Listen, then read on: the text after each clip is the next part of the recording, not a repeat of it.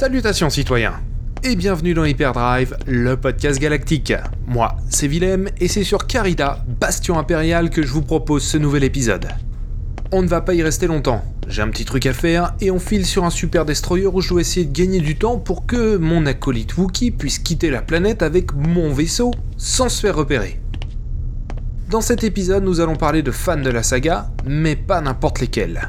On va parler des projets absolument incroyables que certains d'entre eux ont décidé de lancer, parfois avec succès, souvent sans malheureusement. Quoi qu'il en soit, voici donc des projets complètement dingues lancés par des fans de Star Wars. Excusez-moi, vous êtes bien Julius Tabon Amiral en ce qui vous concerne. Qui le demande? Savourez ce moment, vous êtes face au légendaire capitaine Willem Horn. Qui ça? Laissez tomber. Allez, jetez votre arme et votre comlink, je vous donne votre journée. Qu'est-ce que c'est que cette histoire? C'est sans doute le meilleur plan de toute ma carrière, mais j'ai pas le temps pour ça. Allez, entrez là-dedans et fermez-la. Amiral.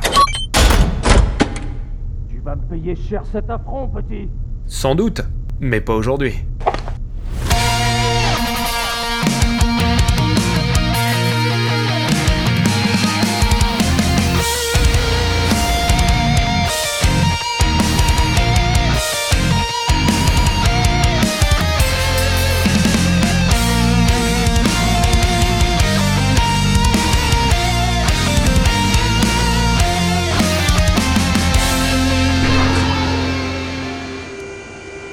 Y a pas à dire, l'uniforme impérial c'est quand même la classe. Ah, même si le col est un peu trop serré. Bien, où est le pont principal? Par ici. Ça faisait longtemps que je t'ai pas venu sur un super destroyer. Enfin, de cette façon en tout cas. Le plan est simple, ce sont souvent les meilleurs d'ailleurs. On remplace ce bon amiral le temps nécessaire et on file. On y est. Allez au boulot. Capitaine, sur le pont Salutations personnel divers, je suis le capitaine Horn. Je remplace au pied levé l'amiral T-Bone qui... qui a attrapé un violent parasite. Il est conseillé dans ses quartiers pour la journée, en plus il a salopé tous ses uniformes. Euh, on n'est pas au courant de ça, capitaine. Évidemment que non, lieutenant. Allez plutôt me chercher un caf au lieu de faire du zèle. Bien, ordre de mission s'il vous plaît. Vous là, votre nom? Premier maître Vran, capitaine. Premier maître, sachez que j'aime donner des sobriquets à mes subalternes. Voilà pourquoi je vous appellerai désormais Monsieur Tonton. Alors, ordre de mission Euh, surveillance de l'orbite de Carida, capitaine. Parfait, alors surveillons. Qu'est-ce que c'est que ça Une escadrille de chasseurs taille en patrouille. C'est idiot. Ce vaisseau est équipé de senseurs, servons-nous-en. Rappelez ces touristes. Mais euh, c'est le protocole, capitaine. Monsieur Tonton, pour votre gouverne, c'est moi le protocole. Exécution. Le fan de Star Wars est loin de manquer d'imagination. Je le sais, vous le savez, nous le savons.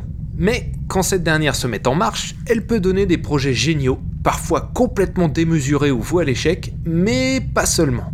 Voici donc quelques exemples de projets assez fous, qui se sont parfois soldés par un échec, mais parfois aussi sur quelques belles réussites. Pour commencer, penchons-nous sur cette idée folle de construction d'une étoile noire grandeur nature en orbite autour de la Terre. En 2016, des petits malins se sont mis à calculer combien cela coûterait, et le chiffre fait peur 850 millions de milliards de dollars. Les fans ne se déconflèrent pas pour autant et firent une pétition aux États-Unis dépassant largement les 25 000 signatures nécessaires et qui oblige la Maison-Blanche à répondre légalement. Cette dernière répondit donc, via Barack Obama himself, que le gouvernement américain ne soutenait pas la destruction de planètes et que, de toute façon, la puissance du super laser de l'étoile noire n'est rien comparé à la force. Véridique, vous pouvez trouver ce communiqué sur internet. En un clin d'œil, l'initiateur du projet a donc créé une page Kickstarter pour lever des fonds. Une bonne blague clairement assumée, qui a tout de même récolté plus de 200 000 euros. Pas mal, mais pas assez bien évidemment. Plus sérieusement, un autre projet a également nécessité une réponse du gouvernement américain, et ce projet s'appelle AT-AT for America. Six ans auparavant, en 2010, Michael Keller, un Américain de 38 ans, consultant en médias sociaux résidant en Oklahoma, se lance dans le projet de construction d'un TBTT grandeur nature et pleinement fonctionnel, à part les canons laser évidemment. Il nomme le projet AT-AT for America et sollicite le gouvernement américain tout en lançant une belle campagne sur les réseaux sociaux. Le buzz a été immédiat et important, Son slogan, si l'Amérique peut envoyer un homme sur la Lune, il peut aussi emmener un petit morceau de hôte sur Terre. Le seul problème, bah, c'est que Michael Keller n'a aucune compétence, que ce soit en design, en mécanique, en électronique ou quoi que ce soit. Il avait donc besoin de financement et tout le reste. Mais son buzz a été bien réalisé et les fans du monde entier ont été hypés, moi le premier, par ce projet assez fou. Et s'il avait vu le jour, il aurait été possible de trouver ses compétences. Mais le gouvernement américain, lui, était beaucoup moins amusé et plus tiède sur le projet. Et alors que la campagne Kickstarter allait se lancer et que le buzz était à son maximum, Lucasfilm a rappelé à Michael Keller que le TBTT était de la propriété intellectuelle du studio. Patatras, c'est terminé. Le projet AT-AT for America est donc mort dans l'œuf et le rachat de la franchise par Disney ne risque pas de changer la donne. Capitaine, un escadron de chasseurs X-Wing en approche de la planète, identifié comme rebelle. Vous en êtes sûr, sergent? À 80%, capitaine. 80% C'est pas assez, laissez-le passer. Euh. Bien, capitaine. Voilà donc deux projets assez dingues qui ne verront donc jamais le jour. Mais il y en a un dont on a déjà parlé et qui est bien connu des fans de Star Wars, qui mérite qu'on s'y attarde un petit peu. Il s'agit de la 501e Légion. Cette dernière a été créée en 97 par deux fans de la saga, Tom Cruise et Albin Johnson. Vous connaissez tous cette association, on en a déjà parlé dans un épisode précédent. Il s'agit de ce costumé en méchant de la saga Star Wars, tout particulièrement et à l'origine en Stormtroopers, mais c'est loin d'être le choix unique de ses membres. La grande force de cette association, forte aujourd'hui de 10 000 membres à travers le monde, est son cahier des charges. En effet, si vous pensez pouvoir défiler avec la 501ème avec un costume acheté dans un grand magasin, vous allez être déçu, c'est moi qui vous le dis. Votre costume, peu importe le personnage choisi, doit respecter le cahier des charges strict qui est en consultation libre sur les différents sites de l'association. Vous devez ensuite faire valider ce dernier auprès des membres, et là, vous intégrez la 501ème. Ça ne plaisante pas, et c'est justement ça, la force de la 501ème Légion. Leur défilé n'est pas un carnaval, c'est une véritable armée en marche. L'effet est bluffant, et c'est d'ailleurs cela qui leur a apporté leur lettre de noblesse. Je m'explique. En 2007, la 501ème fêtait son dixième anniversaire et a défilé pour l'occasion. George Lucas était présent et fut impressionné par l'engagement de ses fans et le réalisme de leurs costumes. Il a donc décidé d'en faire des partenaires, les autorisant à représenter Star Wars de manière officielle pour des événements. Cela leur offrit une reconnaissance incroyable qui n'a cessé de se développer depuis. Mais je ne peux pas parler une deuxième fois de la 501ème Légion sans aborder la Rebelle Légion. En effet, cette dernière est similaire à la 501ème, mais pour le côté lumineux de la Force. Les costumes sont ici pilote rebelle, chevalier Jedi et j'en passe.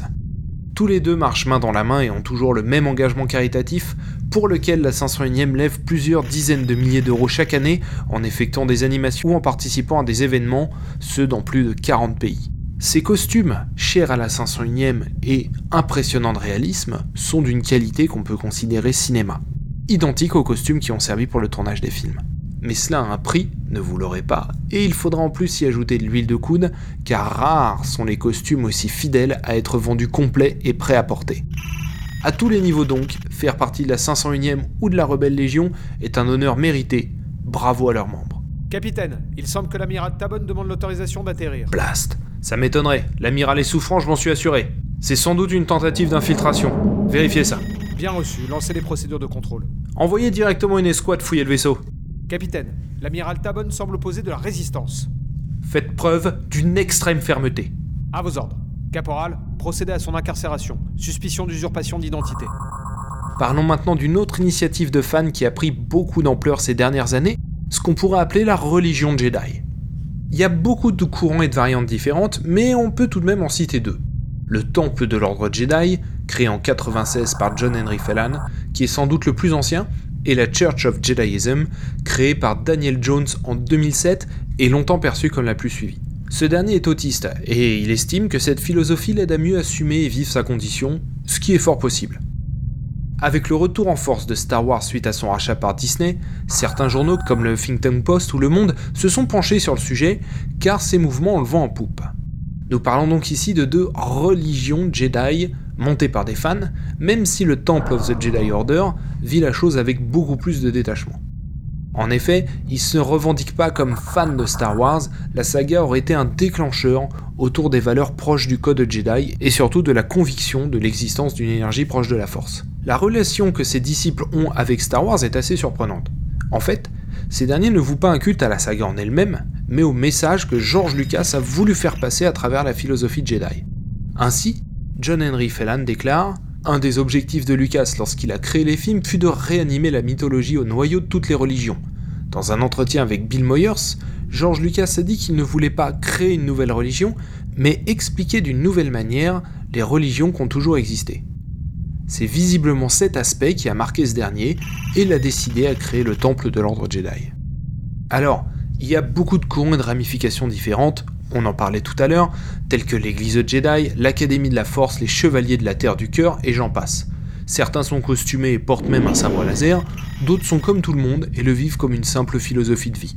Mais il y a également des courants plus extrêmes, tels que l'église du grand maître Tutu, qui impose à ses membres d'avoir une peluche nommée Chewie, de s'entraîner deux fois par mois au sabre et à faire appel à d'anciens rites païens. Bref, un savant mélange de choses assez surprenantes sur laquelle il est assez difficile de trouver des infos, on va pas pouvoir en dire beaucoup plus. Quoi qu'il en soit, la religion ou philosophie Jedi a le vent en poupe et ses variantes sont si nombreuses qu'elles peuvent aller de la simple philosophie à la religion dogmatique, voire pire, visiblement. Capitaine, le Seigneur Vador est en approche dans une navette de classe lambda. Le Seigneur Vador? Il était sur le planning? Non, capitaine. Le Seigneur Vador ne prévient jamais de son arrivée. Eh bah, il devra apprendre à respecter les procédures. Faites-le patienter au vol stationnaire et faites-lui remplir le formulaire. Faire patienter le Seigneur Vador? Absolument. Et dites-lui que bonne discipline commence par soi-même. Euh, à, à vos ordres, capitaine. Chuta, ça va pas durer longtemps mon histoire. Capitaine, le Seigneur Vador refuse d'obtempérer. Il, il arrive, il a l'air en pétard. Blast Abattez le vaisseau, sergent Trop tard, capitaine. Ce dernier est entré dans le hangar principal. Dommage, ça m'aurait fait entrer dans la légende ça. Un autre projet bien cool a été lancé par un Australien, Chris Malloy. Ce dernier est un ancien pilote d'hélicoptère qui a créé son entreprise, Malloy Aeronautics. Son invention Le Overbike, une moto volante très proche du speederbike de l'armée impériale, propulsé par deux ou quatre rotors à l'image d'un drone. Ce dernier pèse 130 kg, autant qu'un petit scooter, et peut transporter jusqu'à 270 kg à plus de 150 km/h. Bien évidemment, le projet a vite trouvé des soutiens et ce sont plus de 100 000 euros qui ont été levés via un Kickstarter. Mais c'est un investisseur bien plus sérieux que ça qui a vite montré son intérêt, l'armée américaine. En effet, la société a passé un accord avec la firme The Army Research Lab, une filiale de l'armée US qui développe de nouvelles technologies. Le but Transformer cet engin, pour l'instant ludique, en un véhicule de reconnaissance militaire. Ainsi, la mouture choisie semble être un bimoteur, lui donnant une véritable allure de moto volante qui volerait donc à un mètre au-dessus du sol pour des opérations de reconnaissance. Bref, un véritable speederbike qui pourrait être vendu aux particuliers. Impressionnant. Pour en finir avec les inventions des fans, sachez que le blaster avance bien lui aussi. Vous pouvez d'ores et déjà acheter un pistolet laser pour quelques dizaines de crédits sur internet, réalisé à grand renfort de LED et l'imprimante 3D. En effet, le blaster a longtemps été un doux rêve de fans de Star Wars, mais c'était sans compter sur l'arrivée des nouvelles générations de LED qui permettent de générer des rayons laser suffisamment puissants pour percer un trou dans une planche de bois. Assez fine, hein. gardons notre calme. Son inventeur, même s'il y en a d'autres qui travaillent sur leur propre modèle, est un jeune américain âgé de 22 ans à l'époque, Drake Anthony. Ce dernier est étudiant en chimie, physique et maths dans une université de l'Illinois et surtout passionné de pyrotechnie. Son astuce Assembler plusieurs faisceaux laser ensemble pour n'en faire qu'un et cumuler ainsi leur puissance qui atteindra tout de même 40 watts. Une sorte de petite étoile noire en fait, en plus simple quoi. Vous trouverez très facilement des vidéos sur YouTube sur le sujet. Quoi qu'il en soit, c'est tout de même cool et assez prometteur, d'autant plus que ce dernier s'est fait connaître à l'âge de 17 ans en construisant un semblant de sabre laser. Bon, il n'avait qu'une puissance de 3 watts, ok, mais c'était un début, d'autant plus que des chercheurs se penchent maintenant de manière très sérieuse sur le sujet en utilisant la technologie des nanotubes en céramique, conçus à l'origine comme revêtement externe pour les navettes spatiales américaines et pouvant encaisser des températures très élevées dépassant largement les 1000 degrés. Ces nanotubes pourraient servir à emprisonner les lasers. Je dis patience, on pourrait bien avoir un jour une surprise. Corvette corallienne vient de sortir de l'atmosphère sans autorisation Ah, enfin, trop varnet à la bourre, Blast. Tout va bien, monsieur Tonton. J'ai ce vol sur mon planning. Une mission d'infiltration. Laissez passer. J'ai rien qui le mentionne sur le mien, capitaine Et le pilote semble Wookie Quel slimo boy, ce Wookie. C'est normal, leur objectif est précisément Wookie. Vous voudriez pas avoir l'ubictorat sur le dos aussi Euh. Non, capitaine. Alors on laisse passer. Exécution. Il y a beaucoup d'autres projets de fans assez incroyables tels que les académies de sabre laser, dont nous avions déjà parlé dans un autre épisode, ou des constructions de sabres et d'armures plus vraies que nature, et il y a beaucoup trop de fan makers réalisant un excellent travail pour tous les citer. Les membres de la 501ème les connaissent bien, et certains ont leur faveur de par le travail de qualité effectué. Encore aujourd'hui, on considère le travail des fanmakers comme plus abouti et proche des costumes originaux. Ces derniers fabriquent leurs modèles avec patience, passion et à la demande, ils réalisent donc de meilleurs objets que les grandes licences lançant en one-shot des productions à moyenne échelle. Mais nous allons aborder une dernière initiative de fans qui est française, qui a pris beaucoup d'ampleur et qui fête ses 20 ans dans les jours qui viennent, Génération Star Wars et science-fiction. On change ici notre fusil d'épaule car il s'agit d'une convention. Une convention comme on en a pas mal, me direz-vous. Ouais, mais si je vous dis que ce Gen Star Wars est une convention gratuite, indépendante, associative et caritative, ça change tout de suite la donne, n'est-ce pas? Créé en 1999 par un petit groupe de fans voulant présenter leur collection et soutenir une cause chère à son fondateur, ils ont décidé de créer une association, les Héritiers de la Force, et de remettre ça l'année suivante, puis celle d'après, puis s'agrandir, puis accueillir de plus en plus d'exposants, puis invitèrent des guests tels que Dave Prowse, Peter Mayhew, Jeremy Bullock, Anthony Daniels, des illustrateurs comme Thomas Giorello, Benjamin Carré et j'en passe beaucoup. Les éditeurs Star Wars, tels que Delcourt ou Panini Comics, se mirent également à venir. Il y eut des concours de cosplaying qui furent lancés, des conférences, des tables rondes organisées. Tous les grands représentants de Star Wars en France sont présents là-bas. Si lors de la première édition, la convention a accueilli un peu plus de 500 personnes, ce sont plus de 6000 qui furent présentes en 2014 et plus de 12 000 en 2016 sur plus de 2300 mètres carrés. Bref, Génération Star Wars et science-fiction est devenu LE grand événement Star Wars en France. Toujours gratuit, toujours indépendant, toujours associatif et toujours caritatif grâce à la vente de goodies qui permettent de lever plusieurs milliers d'euros chaque année pour les associations. La 20e édition de Génération Star Wars et Science-Fiction aura lieu les 28 et 29 avril 2018 à l'espace Chambon de Cusset, une petite ville près de Vichy. Allez-y, vous allez vous régaler. Capitaine, l'amiral Thébon a été en mesure de prouver son identité. Il est en chemin pour la passerelle et... Euh, ah, ah, on me fait signe qu'il est armé et visiblement très remonté. Ah, et c'est habituel chez lui? Non, capitaine. Ah, il y a donc des chances qu'on soit face à un imposteur. Laissez-le entrer et préparez-vous à le neutraliser. Monsieur Tonton, je vous confie le commandement. J'ai une réunion importante. Euh, bon. 6, 4, 3 Euh. Ok. Bien reçu. Le seigneur Vador annonce son arrivée sur le pont. Oula, bon, je file. Voilà ce qui conclut cet épisode d'Hyperdrive, le podcast galactique. Merci pour votre téléchargement et vos évaluations, je les ai vus citoyens. Et pour ceux qui ne l'ont pas encore fait, n'hésitez pas à mettre 5 étoiles sur iTunes ou votre application de podcasting pour faire sortir un petit peu Hyperdrive du lot si vous pensez qu'il le mérite. Vous trouverez cet épisode et tous les autres sur un fan de Star Wars.com, sur zone52.fr et vous pourrez réagir sur le site de notre partenaire de toujours, galaxystarwars.com. Je vais tous vous envoyer crever dans les mines de Kessel. Que la force soit avec vous, à très bientôt.